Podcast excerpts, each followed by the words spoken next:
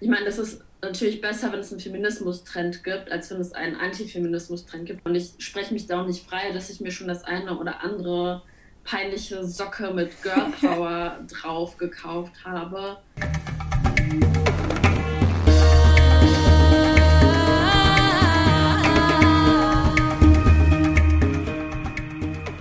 Thema: Der Podcast mit Lilian und Jana.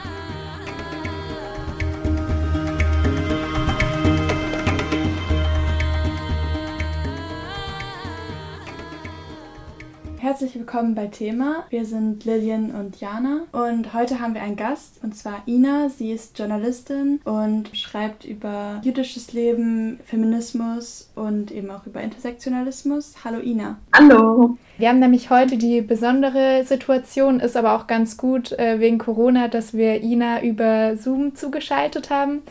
Ähm, bin sehr froh, dass es klappt und wir uns hier treffen können und über ein Thema sprechen. Ich fange mal so an, damit zu fragen, wann ist dir das erste Mal der Begriff Intersektionalismus begegnet?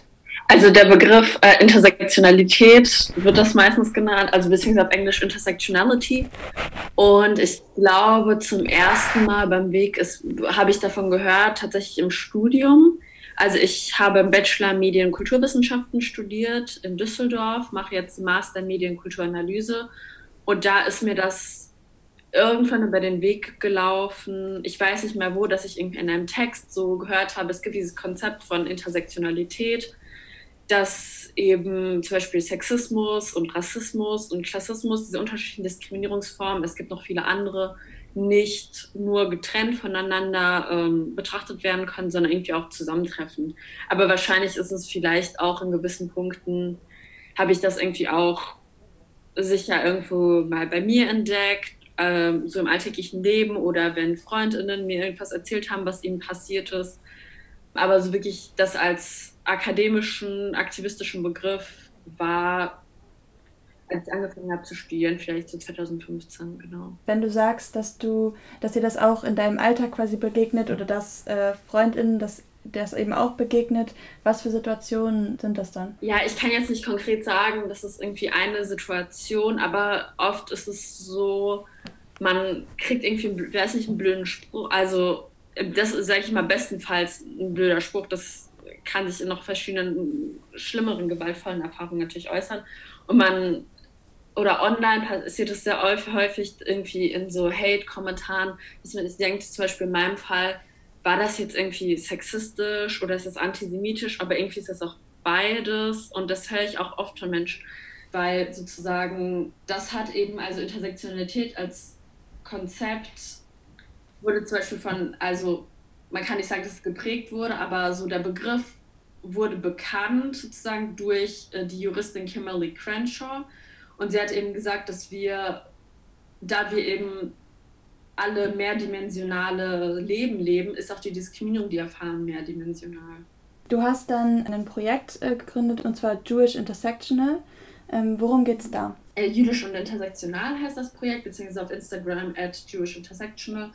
Und es ist ein Projekt, mit dem wir Workshops und Vorträge und auch ähm, Beratungsangebote geben wo es wie eben die intersektionale feministische Theorie auch mit der Bildungsarbeit gegen Antisemitismus verbinden wollen. Das mache ich zusammen mit meiner Kollegin Miriam Youssef. Und es ist eben so, dass oft irgendwie Bildungsarbeit gegen Antisemitismus findet ganz klar irgendwie in so wie allgemein jegliche Berichterstattung über jüdisches Leben irgendwie im Kontext von Shoah und äh, Israel, Nahostpolitik statt und Antisemitismus, was auch natürlich irgendwie uns in der Arbeit beeinflusst. Aber es ist sehr getrennt von, sage ich immer, aktivistischer Arbeit, die im Kontext von Antirassismus, intersektionalen Feminismus stattfindet. Und das ist eigentlich, man kann das sehr gut zusammenfügen, weil es ähm, diese intersektionale Theorie auch sehr gut betrachtet werden kann, wenn man sich irgendwie Antisemitismus anschaut. Glaubst du, dass es in Bezug auf Antisemitismus quasi, dass da intersektional oder Intersektionalismus da nochmal eine krassere Rolle spielt? Ich glaube, also Intersektionalität ist jetzt an sich, also ich sage das für so, ich nehme das als ein Werkzeug, um verschiedene Diskriminierungsformen sichtbar zu machen und zu zeigen, wie es dann halt verflochten ist. Aber ähm, na, ich glaube nicht, dass es da irgendwie einen bestimmten Unterschied macht oder dass es dann besonders sichtbar wird. Ja. Ich finde irgendwie bei dem Thema krass, dass so wenigen irgendwie so bewusst ist, dass es das gibt, weil wir beide ja selber auch erst so vor kurzem, sage ich jetzt mal ein Jahr oder so, auf den Begriff gestoßen sind, intersektional. Sag mal vielleicht, warum ist es so schwierig, ähm, irgendwie zu verstehen vielleicht, dass, es, dass man eben von mehreren Diskriminierungsformen betroffen sein kann? Hm, ich glaube, an sich ist es, wenn man selbst davon betroffen ist, vielleicht nicht so schwierig, das zu verstehen, aber es ist ein bisschen vielleicht schwierig in Worte zu fassen. Also dieser Begriff von Intersektionalität, das ist, glaube ich, in den letzten Jahren vielleicht ein bisschen mehr auf die Bildfläche gerückt, aber eigentlich war es schon total lange da. Insbesondere, dass es eben, dass das, er meinte, dass es ähm, der Begriff Intersektionalität von Kimberly Crenshaw sozusagen bekannt gemacht wurde, aber auch schon viele andere Frauen vor ihr das mitgeprägt haben und es waren fast ausschließlich schwarze Frauen. Das ist eben ein Begriff, der insbesondere aus der schwarzen feministischen Tradition entstand, bei dieser Rede von ähm, Sojourner Truth oder ähm, das Combahee River Collective war auch eine feministische, sehr marxistische Gruppe von schwarzen Feministinnen, die ähm, auch schon, ich bin mir gerade nicht sicher, ob sie es Intersektionalität genannt haben,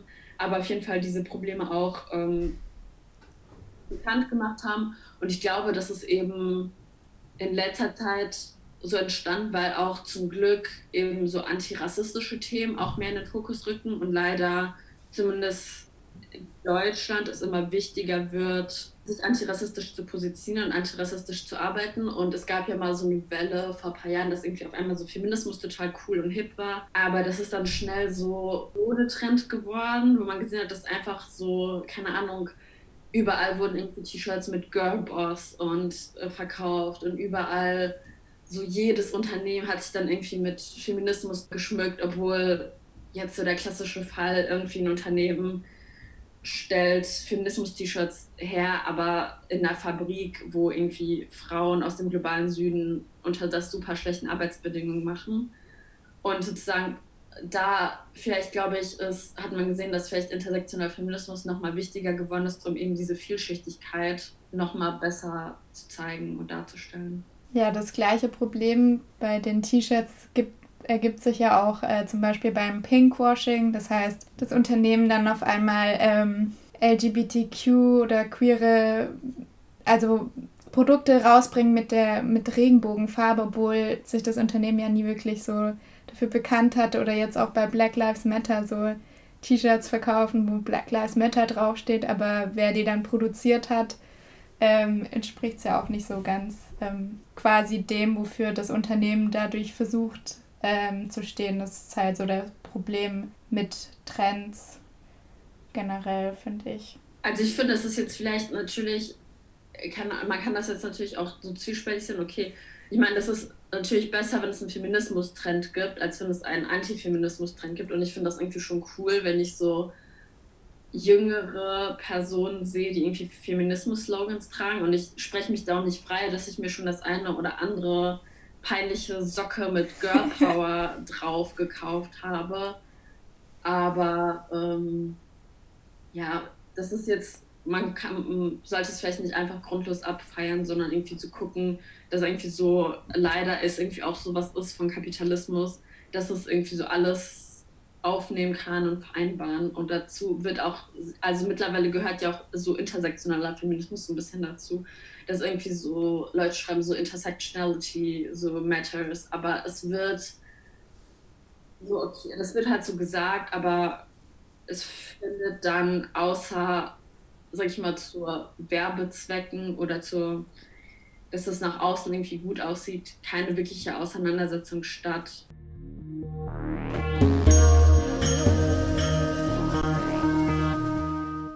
Es ist ja auch erstmal wieder so ein Wort, was irgendwie gut klingt. Ne? Also es klingt halt so akademisch und so ähm, Intersectionality, ja, das klingt erstmal was nach was, womit man irgendwie sagen kann, wenn ich das sage, das klingt erstmal ganz gut.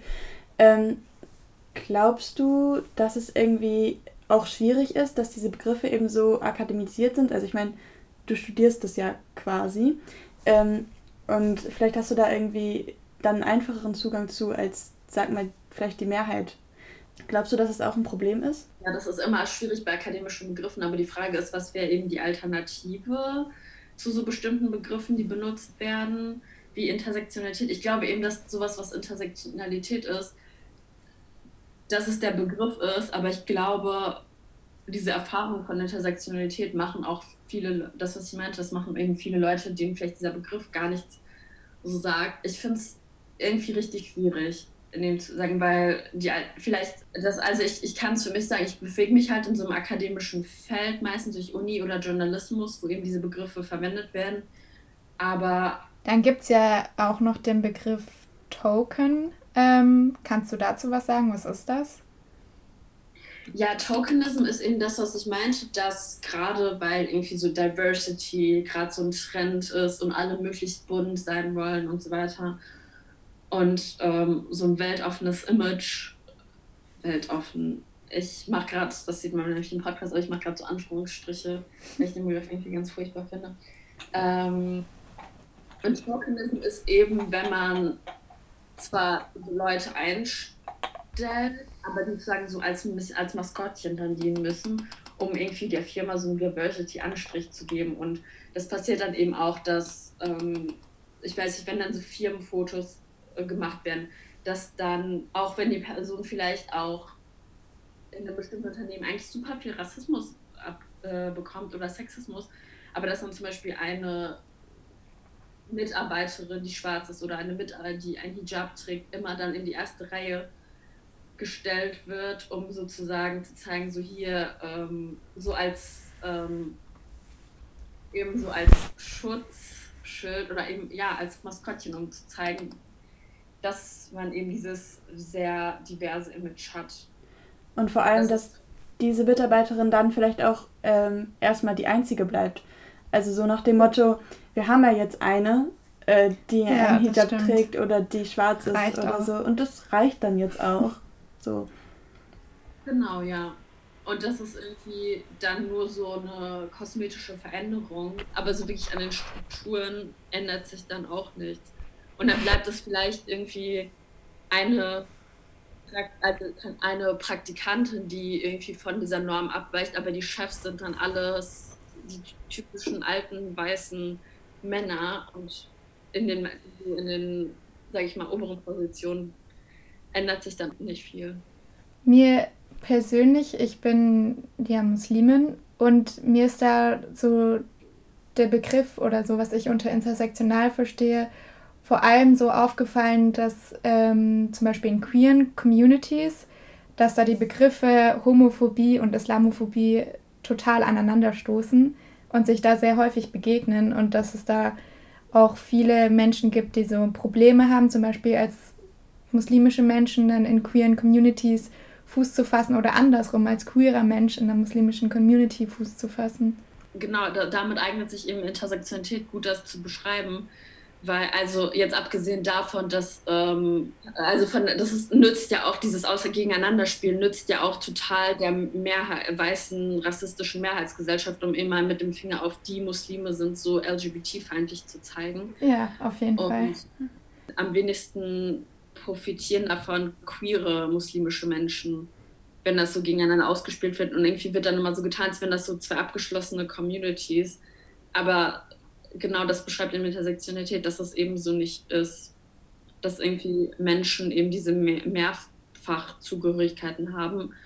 Und das ist jetzt einerseits auf Diskriminierung bezogen, aber eben auch auf eigentlich Sachen, wo man was Positives ausschöpfen kann, wie irgendwie seinem Glauben oder seiner queeren Identität.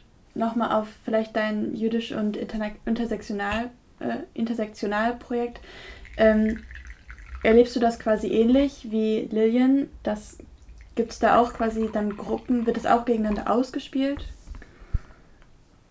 Mm, also was heißt ausgespielt? Ich glaube, dass ich ähm, was eher tatsächlich ausgespielt wird, ist sowas Juden versus Muslime. Das ist sowieso so eine Sache. Ja. Äh, aber ja, es wird dann so mit dem Finger, also sowas so verallgemeinern gezeigt, irgendwie, weil es eben auch nicht so ein Wissen über so jüdisches Leben in Deutschland gibt, dass man denkt so, keine Ahnung, die Leute haben so einmal die Serie Unorthodox geguckt, wo es eben um eine, so eine bestimmte, eigentlich, man könnte fast sagen, sektenartige äh, jüdische Gruppe gibt, die das aber natürlich auch aus einem bestimmten äh, Shoah-Holocaust-Trauma aus diese Lebensweise für sich gewählt haben. Und dann wird, man hat nur irgendwie diese eine Repräsentation und dann so, aha, ähm, so sind Juden also und dann überträgt man bestimmte Vorurteile auch auf jüdische Communities. Und ähm, ja, gleichzeitig ist es eben auch so, dass in vielen Communities wie in der Gesamtgesellschaft dann irgendwie es auch Antisemitismus gibt. Also ich kann, und da gibt es zum Beispiel auch Vereine wie Keshet, das ist ein jüdischer LGBT-Verein, die sich eben auch ähm, dagegen einsetzen und bin ich auch ganz froh, dass es eben auch diese Form von Aktivismus gibt, ja.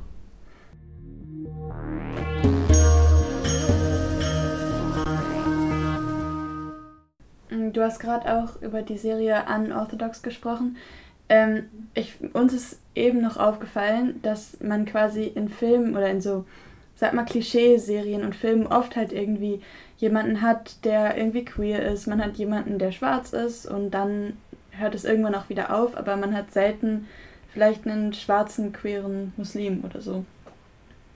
Ja, genau, das ist eben dieses Tokenism, dass man so, keine Ahnung, für ein, wenn über, also zum Glück ist es mittlerweile, dass ähm, so gerade jetzt mit so, so Streaming-Diensten die Film- und TV-Landschaft ein bisschen diverser wird, aber also ich finde, es bessert sich auch so ein bisschen, dass es eben auch beispielsweise Serien wie Pose, dass da total viele, viele queere Charaktere of Color sind. Oder ich sag mal so Sex Education, wo es auch total unterschiedliche Charaktere und Figuren gibt, die auch so verschiedene Identitäten haben. Und das ist auf jeden Fall, ich gucke auch total gerne diese ganzen Serien, weil ich das auch, also einfach, weil ich, weil ich gemacht sind und ähm, ja, ich finde es das gut, dass sich das auf jeden Fall ändert zum Positiven. Aber die Frage ist auch so ein bisschen so, es gibt halt dann diese Repräsentation on Screen und das kann, glaube ich, für viele auch total empowering sein.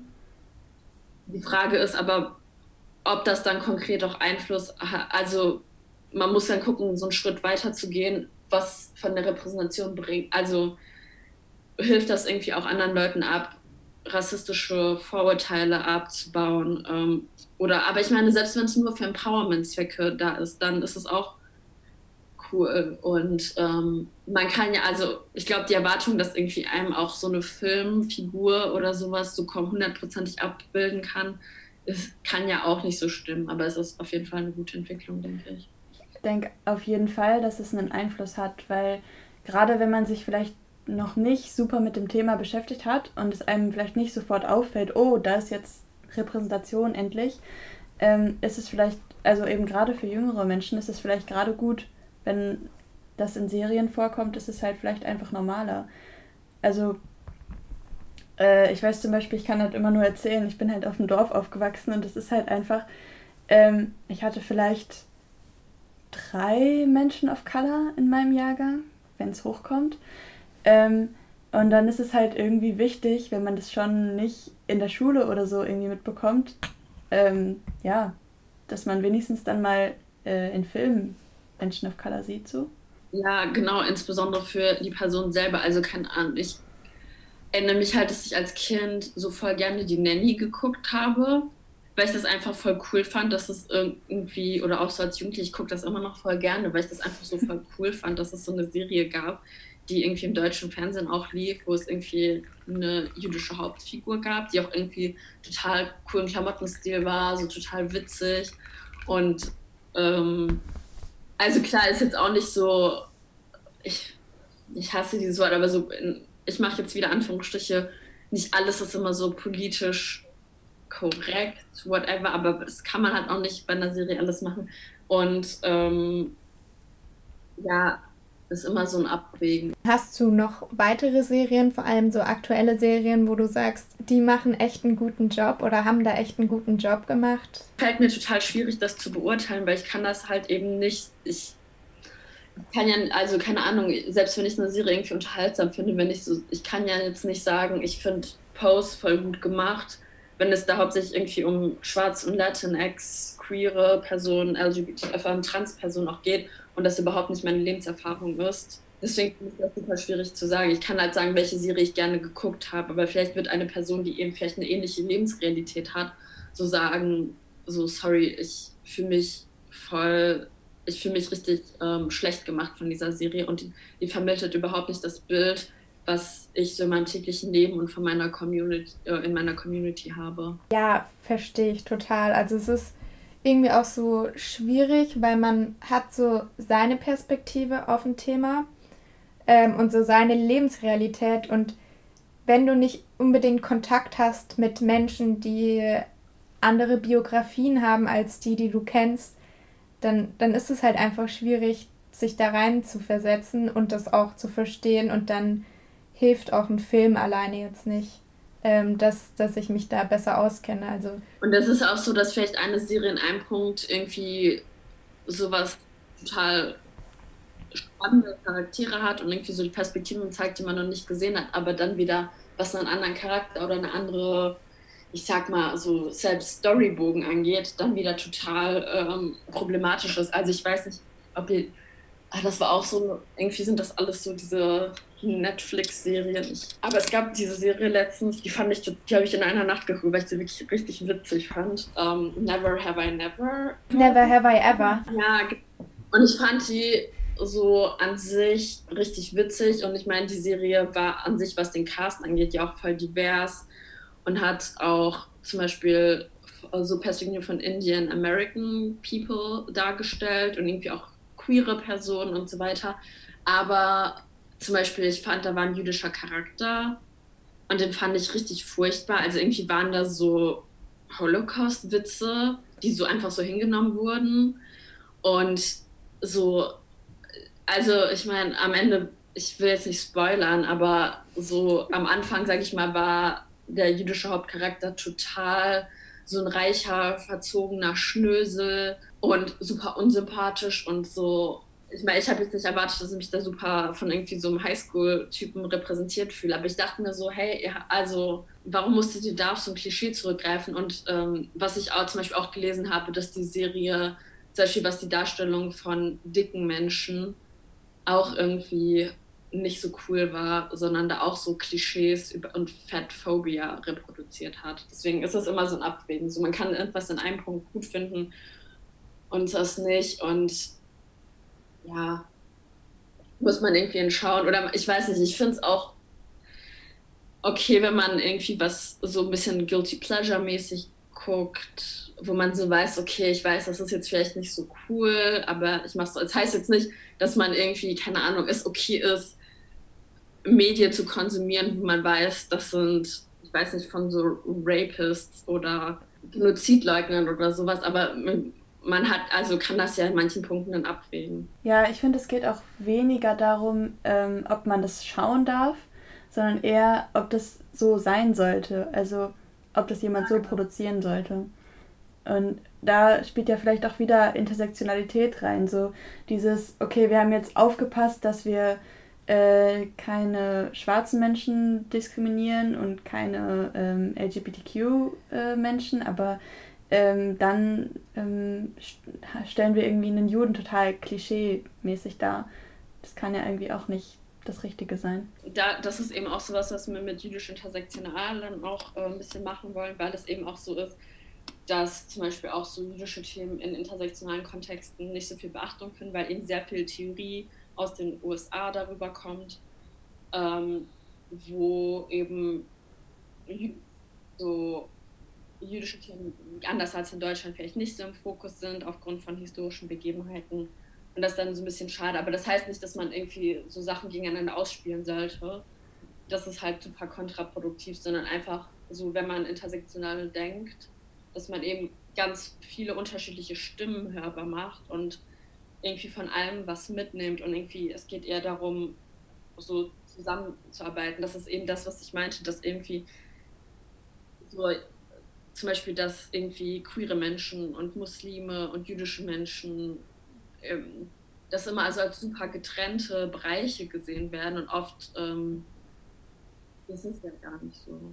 Und es nützt, dem nützt es dann irgendwie, ich sag mal, rechten Menschen oder irgendwie einer, so einem System von so White Supremacy. Ich finde es dann manchmal ähm, schwierig zu verstehen, wenn innerhalb von, sag mal, zum Beispiel einer feministischen Community ähm, dann doch wieder gegen eine andere Gruppe quasi ähm, was aufkommt.